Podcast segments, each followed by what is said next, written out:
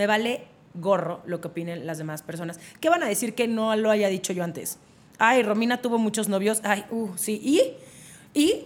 O sea, güey, Luis Miguel ha tenido un chingo de novias. Si alguien va y le dice, oye, Luis Miguel ha tenido muchas novias, nadie le dice nada, ¿no? Eh, pero a nosotras siempre, obviamente, va a haber este, em, estas ganas como de chingarnos más porque somos mujeres. Y pues, ¿sabes qué? Ahora lo voy a decir cuatro veces más. Y te voy a contar de mi vida sexual porque sí te la voy a platicar, no explícitamente, pero como yo me sienta cómoda contándotela. Y me da exactamente igual. Lo voy a contar porque para mí es importante contar esa parte de mi vida y lo que aprendí. Este es un episodio especial de Sensibles y Chingonas. Y es especial porque vamos a hablar de El amor en los tiempos de like, el libro más reciente de Romina Sacre. ¿Que quién soy yo? Soy Romina Pons y así me puedes encontrar en todos lados. Pero en unos segunditos entenderás por qué estoy llevando solo el día de hoy yo este podcast. Pero antes de eso y más importante, te pido que por favor nos des like, follow, nos des estrellitas o lo que sea que haya en tu plataforma para que lleguemos a más gente y así podamos seguir haciendo este podcast que tanto nos gusta. Ahora sí, arrancamos. ¿Por qué nos cuesta tanto trabajo conciliar nuestra parte vulnerable con nuestro poder? ¿Cómo manejar el trancazo de la adultez? ¿Qué significa ser mujer hoy? Lo dije muy falso, ¿no? Está en ti agarrar las riendas de tu vida y salir de tu zona de confort. Desde atreverte a cumplir tus metas hasta aprender de quienes no son como tú.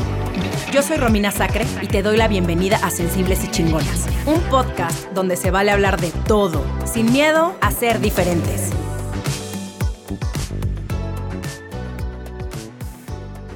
Bienvenidos, bienvenidas, bienvenides a Sensibles y Chingonas. Van a decir, ¿qué le pasó a la voz de Romina Sacre? No, no soy Romina Sacre. Lo irónico es que también me llamo Romina, pero yo soy Romina Pons y estoy emocionada, nerviosa, contenta, muy feliz de poder hostear yo este episodio. ¿Por qué hosteo yo este episodio? Porque quiero hablar con mi tocaya dorada de su segundo hijo, de su segundo bebé, de este segundo fruto de muchísimo esfuerzo y muchísimo amor, que es el amor en los tiempos de like. El libro que sacó Romina Sacre. Así que, aunque sea su podcast, bienvenida, Tocaya. Eh, bienvenida, bienvenida, Romina Sacre. gracias, Tocayita. Gracias por haber aceptado hacer esto conmigo. Creo que era muy importante que no solamente yo hablara sola de mi libro, sino que lo platicara con alguien. Y qué mejor contigo, porque aparte tú editaste mis dos libros. Entonces, hacía todo el sentido del mundo. Exactamente, no los voy a aburrir con nuestra historia, pero Conocí a Romina de otras cosas, además se llamaba Romina, siempre me llamó la atención por eso mismo. Pero cuando empiezo a trabajar con ella, porque soy la productora de sus podcasts y la editora de sus libros, es porque se me presenta la oportunidad de editar un libro que me dijeron se llama Lo sensible no nos quita lo chingonas y es de Romina Sacra y dije, jalo, suena increíble. Y al editar ese libro fue el principio de una amistad y de una relación laboral que ya lleva, y te iba a decir, ya no tres años, cuatro, porque si bien Lo sensible no nos quita lo chingonas salió en 2019, se escribió en 2018. Claro, claro, claro, claro. Por supuesto. O sea, a partir del 2000, o sea, agosto del 2018 fue cuando yo tuve pláticas con Karina Macías para escribir Los sensibles no nos quita los chingonas. Entonces sí, desde el 2018. Así es. Wow, ya un tiempo, ya, ya un tiempo considerable. Exactamente. Y entonces, pues por eso mi tocaya definió que yo soy la indicada de platicar de este nuevo bebé. Entonces, lo primero que te quiero preguntar, Romy, es, y quiero imágenes, dame olores, dame lugares, dame todo. ¿Cómo nace la idea de que ya tienes un libro que es Lo sensible no nos los chingonas y decir, voy a hacer otro que tenga que ver, o que se llame más bien, El amor en los tiempos de like? Fue justamente el día en el que presenté mi libro en la FIL de Monterrey, Los sensibles no nos quita los chingonas, y fui a comer con Tamara Gutberg, que fue mi editora del primer libro y de este también. Em, Tamara fue parte del equipo Planeta durante muchísimos años y me senté con ella y le dije, mira, yo sé que estoy apenas presentando mi primer libro, no sé qué tal le vaya a ir, no sé si vaya a vender un libro o mil o diez mil, que ya ahorita vamos en la tercera reimpresión de los Aplausos. de los chingonas. Sí, ya sé, estoy feliz de la vida. Eh, pero yo dije, ¿sabes qué? A mí me gustaría escribir un libro sobre relaciones y sobre dating y sobre qué onda con, ahora sí que qué pex, con los hombres y, las mujeres y qué onda con el poliamor. Y se lo platiqué como muy, obviamente, como una idea, ¿no? Y a Tamara le encantó la idea. Y, nos tardamos un rato, ¿no? Obviamente en, en definir qué era lo que iba a haber en este libro. Pero también surge del de la dinámica que tengo todos los lunes en mi Instagram, de lunes de concierge, donde la gente me pregunta eh, no, sé qué ven en mí. O sea, es lo que te iba a decir, porque el lunes de concierge nunca dijiste son de cosas amorosas, dijiste pregúntenme lo que sea y se convirtió en un doctor a corazón. Se, se, volvió en un doctor a corazón, lo cual me da muchísima risa, pero yo creo que porque muchas de las niñas que me han seguido durante estos años, tal vez desde Púrpura, veían que pues yo estuve soltera un buen rato, que sufría del corazón, ¿no? Que tomaba muy malas decisiones con quien salía y de pronto me ven en una relación chingona, estable, donde nos amamos, nos queremos, nos respetamos. Entonces probablemente eso vieron, como, ah, algo hizo bien, algo aprendió. Y pues de eso también hablo en, El amor en los tiempos de like. Para mí era importantísimo, toca ya, ser sumamente honesta con mi historia, con mis experiencias, eh, dar mi opinión así tal cual, las he dado, ¿no? no nada más en mi libro pasado, sino también en mi podcast, el decir lo que yo creo y lo que yo pienso y mi punto de vista es como súper específico y, y, hablar de mi experiencia, ¿no? Eh, hablar de todos esos tropiezos, de mostrarme vulnerable, pero también de trabajar con mi vergüenza y de permitir que las otras personas también vean eh, lo, lo dañada que estuve en algún punto de mi vida por, por soportar o por aguantar o por permitir un montón de abuso. Y yo creo que nadie, absolutamente nadie, tiene que pasar por ese nivel de ponerte de, así abajo de cuatro escalones de todo el mundo para tener que estar con alguien, ¿no? Eh, y, eso, el, cómo aprender a respetarnos y a valorarnos y a querernos y a pedir sobre todo qué es lo que nosotras necesitamos y buscamos en una relación sentimental. Pero también dicen que las malas decisiones dan las mejores anécdotas, ¿no? Eh, digo, si lo sabes manejar y ya que lo ves de lejos, en el momento te quieres dar un tiro, te quieres poner a llorar y no solo te quieres poner, te pones a llorar y te, encierras en, un mundo, en una cierta oscuridad. Pero, pero regresando a esta frase de las malas decisiones hacen las mejores eh, anécdotas, es lo que yo percibo en tu libro, ¿no? A mí como editora, yo iba recibiendo el libro por cachos y había unos capítulos que me carcajeaba, pero me reía en voz alta de las cosas que estaba leyendo. Y es un, balance muy bonito y eso te quiero eh, como, como admirar esta parte de ti. Como en una hoja podías ponerme a, carcajearme y en la siguiente hoja ya venía la reflexión, ¿no? Y ahora, o sea, sí lo estoy contando muy chistoso, pero no está chistoso. No está bien que te hagan esto, que te hagan sentir esto, o que dejes de creer en ti, o que dejes de ser tú misma por adaptarte a la imagen de que un tipo o una sociedad tienen de ti. Y eso creo que es uno de los grandes em, aciertos que tiene el amor en los tiempos de like, porque no es un libro de pura reflexión que también te va a tener como, ay, y que hasta hay algunos que dicen, no sé si leerlo o no porque no me quiero mal viajar ni es un libro de pura comedia, es como un buen balance, que es algo que tú en tu personalidad per se lo tienes. Ese balance es, es Romina. Y, no lo digo solo yo que te conozco, quien sigue tu podcast, quien te sigue a ti en redes, sabe que tienes esos dos lados. Pero también quería preguntarte, ¿cómo le haces para buscar plasmar esos dos lados? Porque creo que hay un balance muy bueno, que no se tuvo que editar, se los digo, como inside stuff a la gente que está viendo esto. No, no hubo ahí adecuaciones, así lo hizo Romina. ¿Y cómo le haces para balancear eso? ¿Es algo inconsciente? ¿Es algo consciente? Tú bien lo dijiste, es mi personalidad. Puedo soltarme un chistín y romper el hielo con alguna bromita y sí me considero una persona que tiene un buen sentido del humor y que me río de un montón de cosas, principalmente de mí. Importantísimo. Creo que yo soy mi principal, yo soy mi principal chiste. Yo me río muchísimo conmigo y de mí pero también tengo esta capacidad de profundizar y me encanta netear y me encanta llegar tres capas más abajo de las cosas. Y, también me dio la oportunidad de pensar en estas experiencias y reflexionar acerca de ellas. ¿Qué saqué de esa experiencia? Porque si bien, como ya lo dije, tuve unas experiencias no tan gratas, ¿no? tuve relaciones súper tóxicas y muy destructivas, no, toda, no todas... Em, o sea, no, más bien, no, no es echarle la culpa al otro, ¿no? No es culpa de mis exnovios. Como yo muchísimo tiempo, antes obviamente de ir a terapia, eh, lo, creía. Todo era culpa del otro. Ay, es que pobre de mí. Ay, es que siempre me tocan los mismos patanes. Ay, es que... La. Y cuando te empiezas a responsabilizar de tu vida y de tus decisiones y de tus acciones, te empiezas a dar cuenta que todo es una elección. Todo, todo, todo, todo, todo.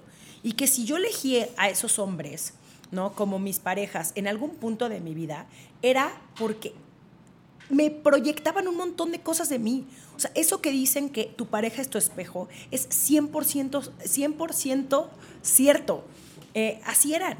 Pero porque yo también era súper tóxica, era súper celosa, era, estaba era muy intensa pero desbordada, ¿no? Yo amo ser intensa, pero he también he aprendido a nivelar mi intensidad y a manejarla a mi favor y no simplemente desbordarme y decir, bueno, esta soy yo, pues bueno, se chinga, no, no, no, cero. O sea, me he vuelto mucho más madura al respecto, sobre todo con mi intensidad. Y es que con la intensidad hay, hay, niveles, justamente, o hay enfoques. No es lo mismo ser una intensa que saca cinco proyectos al mismo tiempo, que es ser muy intensa, y lo eres, y no sacas dolores de cabeza al equipo, dolores de cabeza muy, muy, muy, bonitos, pero dolores de cabeza. Ay, sí, sí, sí, ya, ya, ya me sale que eh, cinco dolores pero de cabeza. Pero es que no es lo mismo. Al mismo tiempo. No, pero o sea, no es lo mismo esa intensidad que la intensidad de ¿con quién estuviste? Estoy pensando, no que tú hayas sido así porque tampoco soy yo tú, ¿no? Pero que ¿con quién estabas? ¿Por qué no llegaste a la hora que me dijiste? O sea, las dos cosas son intensas, pero una está enfocada a crear y la otra está eh, enfocada a destruir. Entonces, también hay las que somos intensas, porque una cosa que a mí me llama mucho la atención, ahora hablo como la productora de tu podcast, es que cuando hacemos el newsletter y nos dan las respuestas las personas que invitamos, la respuesta que más sale de tus invitados es intensa que se autoperciben o que la gente los percibe como personas intensas, ¿no? Entonces, es esto de que intensos llaman intensos. Ser intenso está bien, pero depende en qué enfocas tu intensidad, porque mal enfocada sí puede ser un desastre. Totalmente de acuerdo. Y así era yo. Era muy insegura, muy... No me valoraba, no me quería, no me respetaba. Em, no me creía guapa, eso es algo importantísimo también. Yo no me veía al espejo y decía, ay, qué guapa estás, cero. O sea, tuve de hecho, probablemente todos mis 20 fue una época bastante oscura. Yo creo que finales de mis 20 me empecé a sentir bien, pero todos mis 20 yo no me sentía ni capaz, ni inteligente, ni chingona, ni guapa. Y que eso, de ese proceso lo hablo en Los sensibles no nos quita los chingonas. Correcto. Pero y ya en este segundo, y en este segundo libro hablo de, de ya, yo ya sintiéndome suficiente de entrar a una relación, ¿no? No, y sin spoilear, yo ya traía un trabajo personal, pues de muchos años, cuando conocí a Juan, mi actual pareja, concubino. Em, y aún así, me dio muchísimo miedo entrarle a una relación porque llevaba cargando muchísima paja de mis antiguas relaciones y del no sentirme suficiente y el trabajar mi vergüenza y el decir, híjole, todas las otras veces, todas las veces pasadas, cuando yo me abrí, cuando yo me mostré vulnerable, cuando yo le dije al otro, mira, esta soy la persona, esta, esta persona, esta soy la persona que soy, etcétera, eh, terminaban mandándome la chingada porque no les gustaba como era yo. Algo, había algo que no funcionaba, entonces yo tenía que adaptarme a él. Y, en, y esta vez fui sumamente honesta y fue de, yo ya no estoy como para fingir con alguien más. Y creo que ahí es cuando conectó, pero tomó también mucho tiempo de adaptación. Y ese es yo creo que otro de los mayores clichés que nos venden, ¿no? Que existe este amor Flechazo. a primera vista, que, que todo es súper fácil desde el minuto uno, que todo tiene que ser miel sobre hojuelas, ¿no? Y aventar confeti, porque así las son, cero son así las relaciones, son súper complejas. Y cuando, o sea, fíjate qué curioso es, ya ¿no? Toda la narrativa es el día más feliz de tu vida es cuando conozcas al hombre que te cuide, ¿no? Porque obviamente todo siempre tiene que ser también enfocado al hombre-mujer, ¿no? El hombre que te cuide. Cuando llegas a conocer a ese hombre que te va a cuidar, es el inicio, o sea, no es el fin, es el inicio de otra etapa de tu vida que también es súper compleja. Entonces, dejar de romantizar todas estas ideas absurdas que nos vendieron acerca del amor y las relaciones y la perfección y lo que debemos ser y lo que no debemos ser y lo que debe ser un hombre y lo que debe ser una mujer y empezar más bien a vivir las relaciones desde un lado súper auténtico, súper honesto y de poder tener la capacidad ¿no? De, de decirle a la otra persona qué es lo que quiero y qué es lo que busco sin tener miedo a que me dejen, a que me rechacen, a que ya no me quieran volver a hablar o a que piensen que soy una zorra y una fácil, ¿no? O una urgida, ¿no? Esa es otra. O sea, si tú ya quieres estar en una relación en serio, pues, güey, dilo también, se vale. O sea, si la otra persona lo único que quiere es chacotear contigo y tú quieres una relación en serio, se vale también decirle a la otra persona, oye, ¿sabes qué? Esto no está funcionando conmigo. O sea, no tenemos que estar de acuerdo siempre con la otra persona. Pero hay que ser honestos. Cero, cero. Pero hay que ser honestos, pero eso cuesta un huevo y la mitad del otro porque tenemos un chingo de carencias, güey. Un chingo, así, un montón. Y, queremos que nos quieran y queremos que esa persona llene nuestras carencias y queremos que esa persona venga a salvarnos, cuando eso es imposible. Y por más de que lo decimos y lo repetimos, güey, si tanto, o sea, últimamente el tema del amor propio, ¿no? Es como el tema de moda en los últimos años. Pero si, si tanto nos amáramos y nos respetáramos, ¿por qué sigue habiendo tanta mujer en relación tan pinche? Ni siquiera hablaríamos de eso, para empezar, ¿no? Pero, y además de lo que estabas hablando hace poco, eh, me acuerdo de un podcast más bien de lo que. voy a repetir ahí, eh, Bernie. De lo que estás hablando ahorita, recuerdo un podcast que hicimos hace poco con eh, la burrarisca, que dijeron una cosa que a mí, que llevo una relación de más de 10 años, me, bueno, sí, más de 10 años, me cambió la vida. El, la estupidez esta de pensar que siempre es 50-50, porque va a haber un momento en el que uno de la pareja esté en el 20 y no puede dar más de 20 por más de que te amen. Entonces tú tienes que sacar la casta y dar el 80. Y luego al revés. Pero si tú siempre das el 90 y el otro el 10, entonces, mana, ahí sí ya hay un problema, ¿no? Y todos estos temas se abordan de una manera muy simpática en el amor en los tiempos de like. Yo tengo varias preguntas, porque como te conozco mucho, como que preparé unas cosas que me parecen muy interesantes. Gran parte de tu libro sucede de tus anécdotas de Nueva York porque te fuiste allá a vivir varios años, aparte en la edad plena, en la, en la que es de novios, de fiesta, de antro. Entonces, quisiera preguntarte, hoy, a tus 36 años, 37 años, 36. 36. Sí, todavía, ya te estoy metiendo meses. Volteando para atrás, ¿cómo ves a la Romina de Nueva York? Tuve que hacer las paces con la Romina de Nueva York.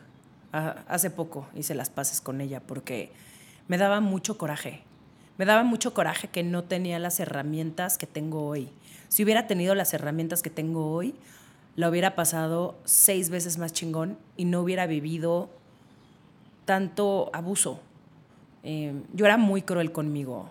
Yo no me cuidaba, yo no me respetaba, yo tomaba demasiado, salía demasiado, que, a ver, era normal para la edad, pero igual no tiene por qué ser normal ponerte hasta el huevo cada ¿Pero no crees que lo que viviste allá te hizo estar donde estás ahora?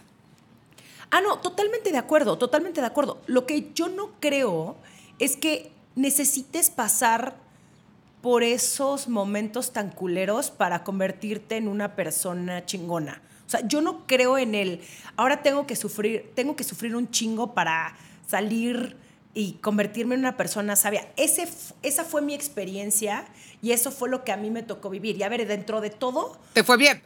Yo sí creo, sí, yo sí creo que estoy muy protegida. O sea, yo sí creo que hay alguien allá arriba, güey, que me cuida un chingo porque me expuse un montón de Ya somos dos. es que también los 2000, em, ¿qué pasó con el inicio de los 2000? O sea, de verdad.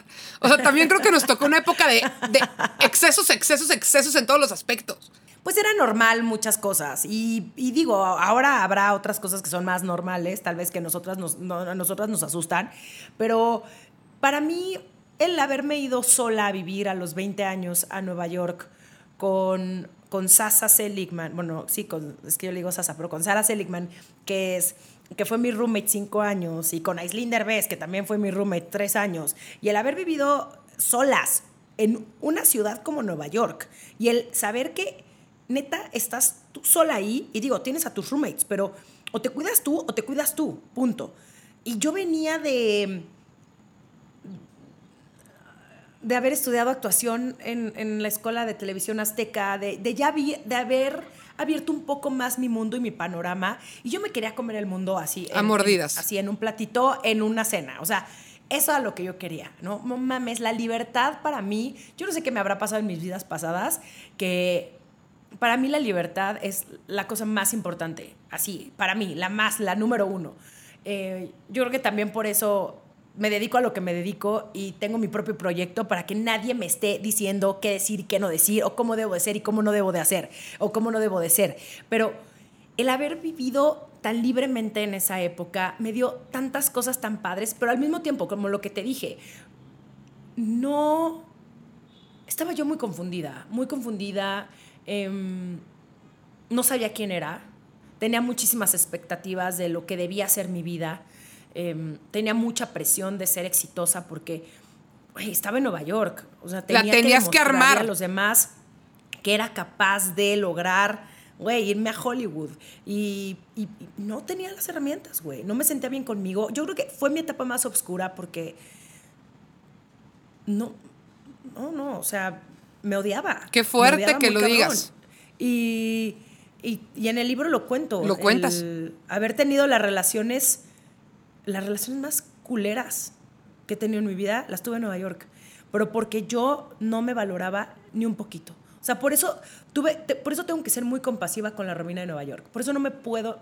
Hubo un tiempo donde estaba muy enojada con mi yo de de vi- de veintitantos años. Qué bueno que dijiste compasiva, porque es la primera palabra que pensé antes de que empezaras con la historia y ya llegó la palabra. También hay que ser compasiva con esa parte y esa parte llevó a unas anécdotas increíbles para un libro, pero más allá de eso, a construir a la Romina que está hoy sentada enfrente de mí. Claro, y que agradezco muchísimo el haber tenido esas relaciones y hoy que lo veo años atrás, de años, o sea, perdón, años después, digo, wow, bravo Romina, el trabajo y la chamba personal que has hecho para que todas mis relaciones, Pons, todas mis relaciones son de calidad, todas. No tengo un amigo popó, y lo digo en serio, ¿eh? Un amigo que yo considere mi amigo. No tengo ni una amiga ni un amigo popó. No tengo una relación codependiente ni abusiva ni con mi familia, ni con mis primos, ni Con nada. Y si no, con que mi ni pareja. O sea, exacto, no tengo ya ese tipo de relaciones, pero antes así me movía. Entonces también es como empezarte a cuestionar el ¿por qué estoy ahí? ¿Por qué permito tanta por, por qué permito que me pisen? Y a mí me da muchísimo coraje cuando llegan las mujeres y me cuentan sus desgracias el lunes de concierto. Híjoles, que también aparte Y- te y cuentan unas cosas. Sí, sí, sí, pero, pero todas, o sea, pero ya, o sea, luego sí hay gente que obviamente no respeta el lunes de concierto y me manda ahí sus mensajes que obviamente no respondo porque yo no soy terapeuta. Eh, más allá de, tengo que poner límites, yo no soy terapeuta, yo no te puedo dar a ti, tú puedes obviamente llegar porque tú a ti te conozco y, y tú podrías llegar a preguntarme, así como yo podría llegar Por contigo. supuesto, tenemos porque hay una relación. Pero si yo no, si yo no te conozco, no puedo. O sea, yo no estoy capacitada para dar ningún tipo de consejo. Yo por eso hablo desde mi experiencia y hablo de lo que yo haría en esa situación. Pero, a ver, yo no puedo experimentar por otras, eh, no, puedo pensar por las otras personas. No sé qué herramientas tienen, no sé cuál es su background, no sé cómo crecieron, no sé quiénes son sus papás, no sé qué tipo de relaciones vio creciendo, que eso obviamente marca un montón. No sé cuál es la narrativa acerca de las relaciones, tanto en sus amigas como en sus, el- el entorno. No, no, no sé nada de ella, entonces no puedo darle un consejo que le pueda servir. Pero en mi caso, eh, yo sí crecí mucho también con la idea de hay que aguantar. Las relaciones son para aguantar, porque si ya estamos aquí es porque tenemos que estar juntos a pesar de... Todo. Y veía unas cosas horribles a mi alrededor, sobre... Mira, no voy a ventanear mucho a mi familia porque no, pero híjole, mana, una, co- unas cosas tan disfuncionales, mucho machismo, y no porque hubiera em, violencia física, pero sí mucha violencia verbal. Digo, no estoy hablando específicamente de mi papá y mi mamá porque ellos tuvieron una relación bastante chingona los años que duraron, pero híjole, a mi alrededor sí había cada cosa que yo decía, o que me enteraba, o que escuchaba, y yo decía, ah, ¿por qué? ¿Por qué? ¿Por qué? ¿Por qué? O sea, ¿por qué las mujeres se tienen que quedar calladas y los hombres pueden actuar de cierta forma? Eh, y todo, esa, todo eso que tú ves y que tú observas, pues de cierta forma lo mamas. O sea, Claro. crees que así es normal y no es cierto. Y aparte, o sea, súmale Disney y las telenovelas, que ese también es otro boleto. Totalmente. Mira, hay, hay un libro que se llama Sobre la violencia de Sisek que empieza con esta historia. Está un tipo que sospechan en una construcción que se está robando cosas. Entonces diario va en su carreta, le revisan las cosas y no, no encuentra nada que se robó. Y que se supone que es real en Rusia. Y entonces a la siguiente van otra vez, checan, checan todo y no ven que se robó. Tercera, cuarta, quinta y al final se estaba robando carretas. Y entonces decían que eso es la violencia, que la violencia está, eh, así empieza un libro sobre violencia, ¿no? Dice, la violencia está tan ahí, tan vista que no la vemos. Y entonces la, la violencia no es nada más que te golpeen la cara. Claro que eso también es. Pero la violencia está en cosas chiquitas, está tan ahí enfrente, estás tan acostumbrado a la violencia que, que no la ves. Y eso es lo que tenemos que como que abrir un poquito más los ojos sobre ese tema. Y ahora me voy a regresar un poquito, po- darme vuelta Nu, porque tengo otra pregunta que me da mucho interés de tu libro. Tengo dos, pero ahorita voy con una. ¿cómo le haces para que no te dé pena? Y te lo dice, te lo hablo hasta desde, desde mí, porque a, mí exponerme a veces me da pena y tú lo haces de una manera tan auténtica, pero a veces puede que yo baje hate, no, no lo sé. Pero, pero, ¿cómo rompes ese miedo de voy a contar mi historia y si te gusta, qué bueno, y si no, no, y lo que opines es tu problema y no mío? No tengo nada de qué, de qué avergonzarme. Wow. La neta. O sea, lo trabajo mucho, obviamente, y no estoy diciendo que sea 100% segura de mí misma todo el tiempo, todas las horas, cero, cero, cero, cero. Pero en general sí soy una persona muy segura de mí misma. Em, creo que también sí tengo la oportunidad y la plataforma para contar mi historia y mm, tener los huevos para contarla y, decir la verdad y ser auténtica es un privilegio. Es un privilegio que pocas personas y, y sobre todo pocas mujeres tienen porque todavía los hombres tienen más oportunidad de decir lo que se les pega la regalada gana, pero a nosotras nos han querido silenciar una y otra y otra y otra vez. Y es curioso porque la mayoría del hate viene siempre de hombres, o por lo menos de cuentas que... Que, asemejan ser hombres. Ajá, exacto. Em, me vale gorro, güey. Em, mi familia está tan orgullosa de mí. Tengo una pareja que ama a la persona que soy. Y pues, la verdad, eh, bueno, y, mis, obviamente mis amigas cercanas y mis amigos cercanos son las personas que más me importan. Si ellos me quieren y me aceptan, con eso yo ya estoy. Me vale gorro lo que opinen las demás personas. ¿Qué van a decir que no lo haya dicho yo antes? Ay, Romina tuvo muchos novios. Ajá, ¿y? Sí, ¿y? ¿Y? O sea, güey, Luis Miguel ha tenido un chingo de novias. Si alguien va y le dice, oye, Luis Miguel ha tenido muchas novias, nadie le dice nada, ¿no? Eh, pero a nosotras siempre, obviamente, va a haber este Em, estas ganas como de chingarnos más porque somos mujeres. Y pues sabes qué, ahora lo voy a decir cuatro veces más. Y te voy a contar de mi vida sexual porque sí te la voy a platicar, no explícitamente, pero como yo me sienta cómoda contándotela. Y me da exactamente igual. Lo voy a contar porque para mí es importante contar esa parte de mi vida y lo que aprendí.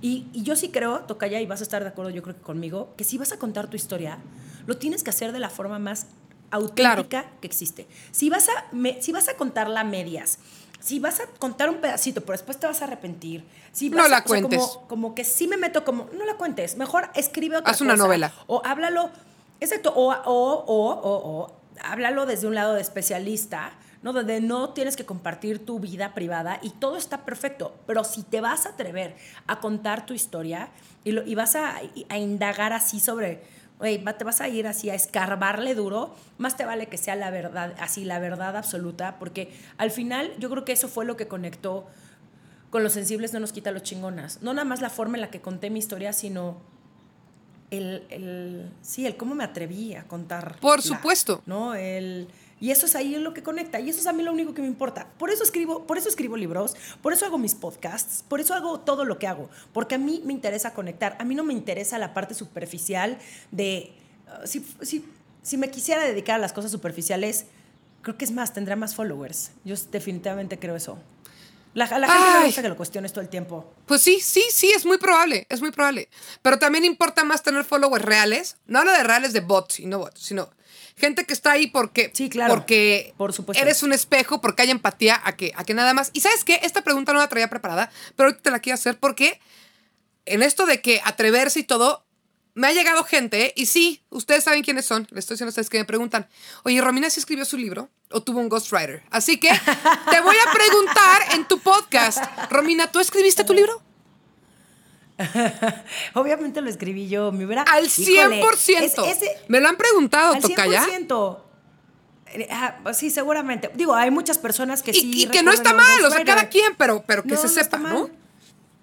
Mira, te voy a decir una cosa. Se notaría luego, luego que no lo escribí yo, porque la forma en la que hablo es como escribo.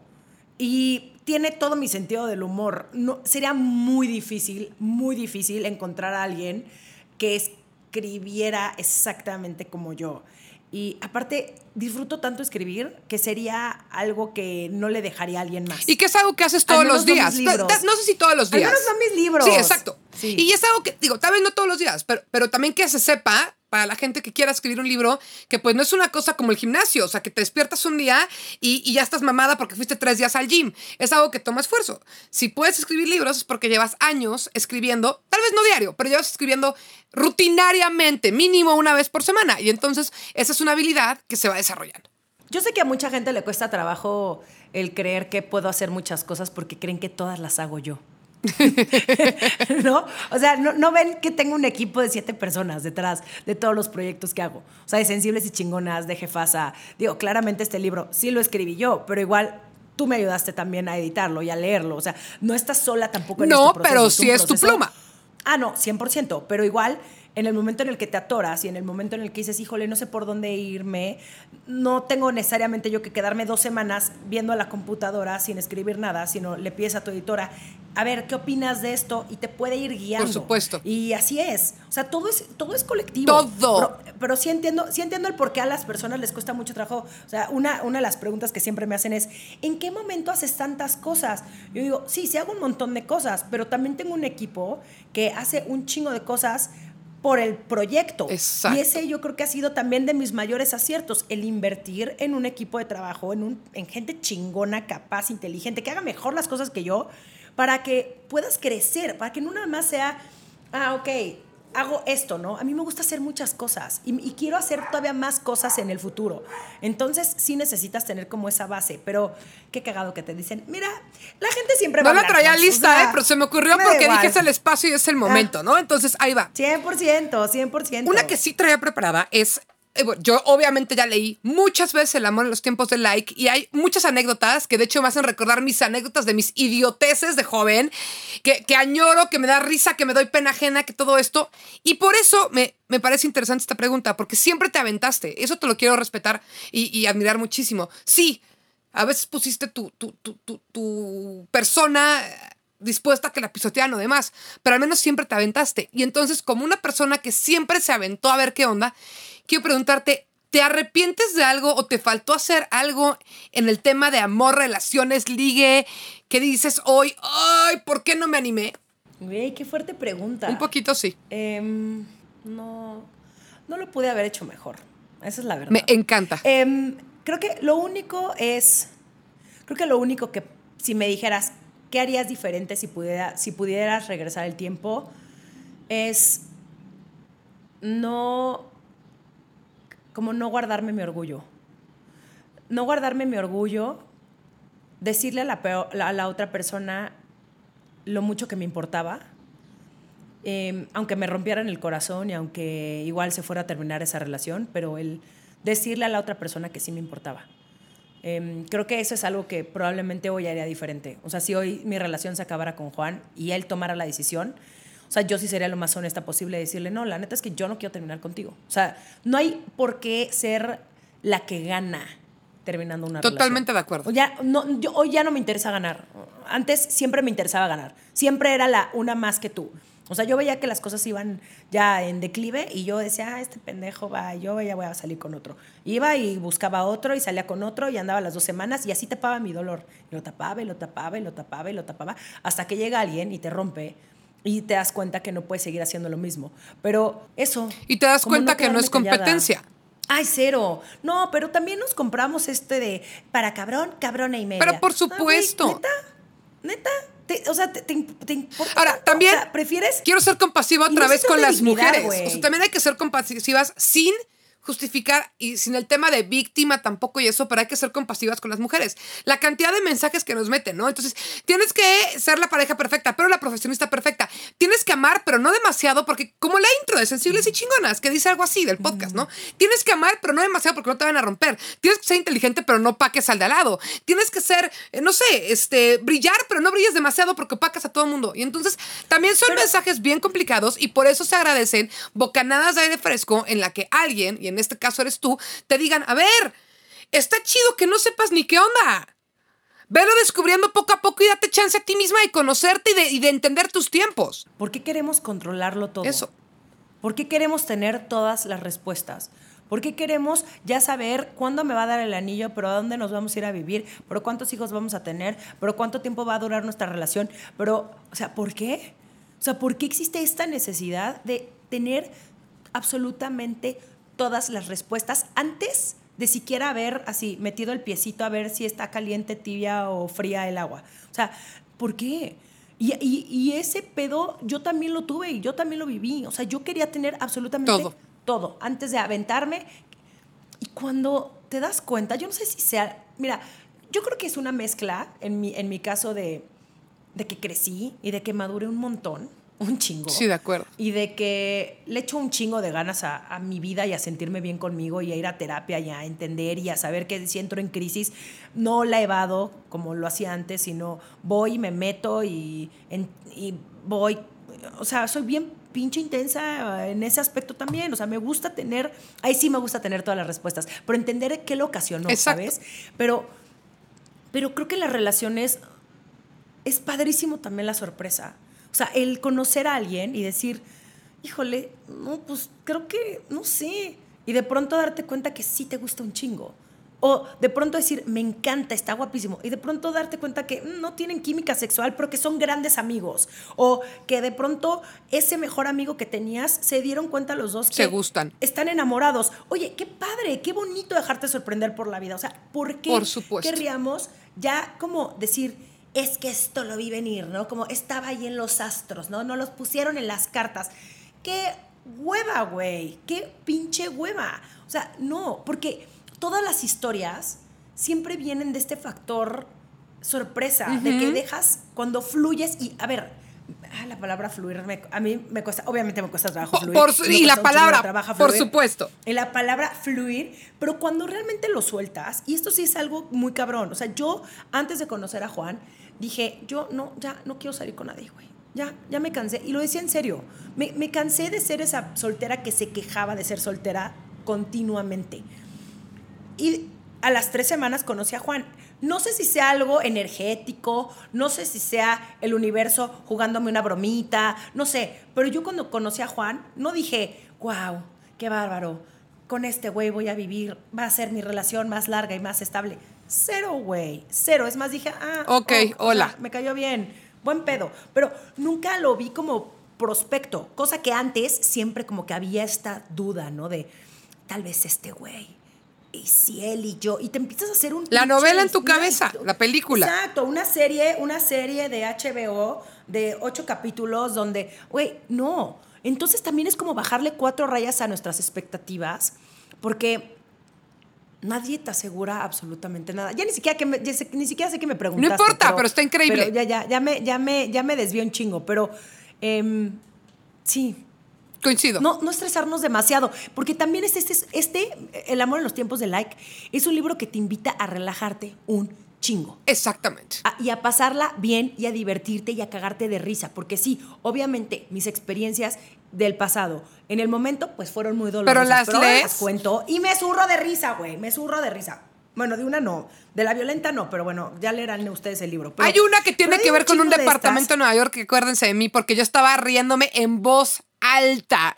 Qué elocuencia de mi tocaya. Y oye, hace rato dijiste un, concepto muy importante que se toca en el libro, pero que se toca en la vida, que se toca en sensibles y chingonas todo el tiempo, que es entrar en crisis. Y yo quiero hablar contigo de una crisis, pero no en tu vida, sino cuando escribes, y en específico el amor en tiempos de like, porque sé, quién sabe por qué lo sé, tal vez porque lo edité, que entraste un poquito en crisis síndrome de impostora. Entonces quiero que platiques, que la gente conozca que a Romina Sacre, que, que la ven, no la ven, así es, es tan segura y todo, también le pasa. ¿Qué pasó con tu síndrome de impostora y, y- y- y cómo saliste de ese loop? El problema fue que empecé a escribir el libro por ahí de enero del 21. 2021. Y lo escribí enero, febrero, marzo, abril. Y de pronto le puse hold porque no me daban fecha de entrega. Y salió Sensibles y Entonces- Chingonas el podcast, entonces también había mucha chamba. Ajá, exacto, exacto, exacto, exacto. Estaba yo trabajando también a la par, ¿no? Que traer dos proyectos de esa magnitud al mismo tiempo es súper complicado. Entonces, sale el podcast en enero, perdón, en abril del 2021. Yo me relajo un chingo con mi libro y de pronto por ahí de... No, de agosto, septiembre. ¿no? Agosto, septiembre, güey, lo tienes que entregar de que en dos meses. Y yo, ¿what? Entonces, me pongo a escribir capítulo 5, 6, 7, 8, o sea, ya. como Lo que faltaba. El, el final. Y de pronto lo vuelvo a releer y me caga todo. La intro, el 1, el 2, el 3 y el 4. Pero me caga. Y, te- y digo, tú estabas Sí. ahí, esto lo estoy platicando para la gente que Exacto. no sabe. Lo leo y digo, no, popó, popó, popó, popó. Y yo me río, Está pues sí. súper aburrido, está súper aburrido, no sé ni siquiera qué estoy diciendo, no hace sentido. A ver, no. Y, y algo que sí tengo que sí me aplaudo, que probablemente no tenga mucha sí tengo estructura en mi vida, pero soy muy dispersa en muchas cosas y pasan 300 cosas en mi cabeza, pero sí tengo estructura para escribir. O sea, para escribir, yo creo que por eso yo digo que es lo mejor que yo hago. O sea, que escribir es, es yo creo que probablemente la- la- lo mejor que hago. Pero sí estaba esa estructura, pero no me gustaban las ideas, no me gustaba lo que estaba diciendo, siento que no le estaba aportando absolutamente nada al lector. Y, y sí, obviamente me entró mi síndrome del impostor, porque aparte tuve una etapa crisis el año pasado de síndrome del impostor durísima. Eh, pero lo bueno es que lo pude corregir. O sea, creo que eso fue lo bueno, que no me quedé ahí de pasmada, sino más bien platicas con tu equipo, ¿no? Que en este caso fue Ponzi, y le dije, güey, no me gusta. A ver, ¿qué es lo que no te gusta? A ver, esto y esto. A ver, esto se puede solucionar. A ver, vete más para acá. Y por eso también recalco de la importancia de trabajar en equipo. Porque también cuando uno está muy metido en algo, de pronto no ves fallas, ¿no? O, o tú crees que todo está perfecto, que no era mi caso, mi caso era lo contrario. Pero en este caso también tú me dijiste, no, a ver, bájale. Yo te lo diría. Sí, o sea, porque yo te diría, estaba muy bien. Si fuera una popó, nada más arréglale. Y sí, creo que al final, cuando ya me relajé, lo solté un ratito, me puse a escribir los últimos, cap- o sea, los últimos capítulos ya, eh, como terminar el libro y después retomar el principio, fue muchísimo más fácil. Y la verdad es que quedé súper contenta con el resultado. Creo también. que este libro, a diferencia, a diferencia del pasado, digo, el pasado también es muy liviano y muy cagado, pero al mismo tiempo tiene como conceptos muy intensos este está muy divertido. O sea, este sí está como más cagado. Siento que me divertí más echándome mis, mis chistecitos. Y también porque los temas mis dan más. referencias noventeras, claro. Y mis referencias noventeras y el jugar con las canciones, ¿no? Del pop. Em, no sé, la verdad, estoy muy orgullosa y, y y lo digo... Sí, lo digo sin modestia, güey. Sin Estoy modestia. súper orgullosa del trabajo Yo que también hice estoy muy orgullosa del de, trabajo em, que hiciste. Espero que conecte con muchas personas y que les ayude y que, y que así como sensibles y chingonas, eh, lo- los sensibles no nos quitan los chingonas, lo hicieron su libro de cabecera, que este libro también les ayude a tener justo relaciones que valgan la pena. Que aunque sea una, que tuvieron una date con X persona, pero que se le hayan pasado increíble, que a lo mejor esa persona nunca les vuelva a hablar y que tú nunca vuelvas a saber de esa persona, pero que ese día haya sido para recordarlo y para decir, güey, Exacto. no me dio miedo. Fui yo, me sentí cómoda, a gusto y qué chingón poder conectar con las personas desde ese lado auténtico. Y lo que dijiste desde un inicio, no se tomen tan en serio. A ver, temas de abuso todo eso, claro que sí. O sea, hay que, hay que dimensionar. Pero no se tomen tan en serio. Todos le hemos regado en relaciones, todos hemos tenido osos. Y todos hemos dicho, hoy, ¿en serio era yo haciendo eso en retrospectiva? Pero pues es parte de construirnos, también de deconstruirnos. Y si no la pasas bien en el camino de la vida, pues entonces, ¿qué haces aquí? También la es una parte eh, divertida. Tocaya, ya nos vamos a despedir, pero antes tengo una duda que además es una duda genuina. No puedo creer que en un año y medio nunca te la pregunté. Y es, Ay, ¿de dónde viene el nombre? Porque el nombre me parece genial. Es obvio que está haciendo ahí un juego con Gabriel García Márquez y el amor en los tiempos del cólera. Ahora estamos en el amor en los tiempos del like. Me parece un nombre espectacular y yo no, o sea, a mí me llegaron y me dijeron, así se va a llamar el libro. El libro todavía estaba escrito y ya había un título. Entonces quiero saber un poquito la historia detrás del título. En efecto, existe El amor en los tiempos del cólera, que es una obra literaria, ¿no? Del, premio- del ganador del premio Nobel. Y mira, yo espero en algún momento ganarme hasta un premio TV y novelas. O sea, ya cuando gane un... el- O que salgas en la que- TV y novelas. Que sea. Ay, no, pero en algo Bueno, no, bueno, es que ahí no puede salir en algo Me bueno, amiga. la sal. No, no. Bueno, que me hagan un reportaje sobre mi libro, pero yo creo que no sé, la gente que lee el TV y novelas, chance y- No sé, bueno, no importa, no me voy a cerrar y no lo voy a juzgar y espero, si alguien me está escuchando de Editorial Televisa, TV y Novelas, me encantaría salir ahí. Bueno, eh, no, la vez que el título se le ocurrió a Tamara, o sea, Tamara Goodberg fue la creadora del título. Aplausos a Tamara. Eh, sí, se me hace padrísimo, se me hace súper divertido, se me hace que él dice muchísimo, ¿no? Y la bajada también, ¿no? Neta sobre el ligue, el amor y las relaciones modernas quedó perfecto. Es que eso Y es el libro. El diseño, del- el, diseño casi Que no lloro, sé quién hizo, o sea, está hermosa la portada y tiene como relieve. Sí, mira, dice Estudio Peri. Estudio Peri, y aparte me encantó que algo que de verdad le agradezco muchísimo a Karina Macías y a Tamara y a toda la gente de Planeta es que nunca, jamás de los jamases me han dicho que le baje cuatro rayitas a lo que escribo. Al Nunca. contrario. Jamás me quieren censurar, jamás me quieren decir, ay, Romina, no, a ver, las mujeres no somos cero, toda la libertad. Y para mí por eso estoy sumamente agradecida con ellas porque tienen ellas también este chip en la cabeza de que quieren ver una transformación en la mentalidad de las mujeres, pero se necesitan a personas y a mujeres como ellas en ese nivel para que los cambios sucedan. Y obviamente que diga sensibles y chingonas presenta y que todo venga, o sea, que sea todo parte de la misma familia.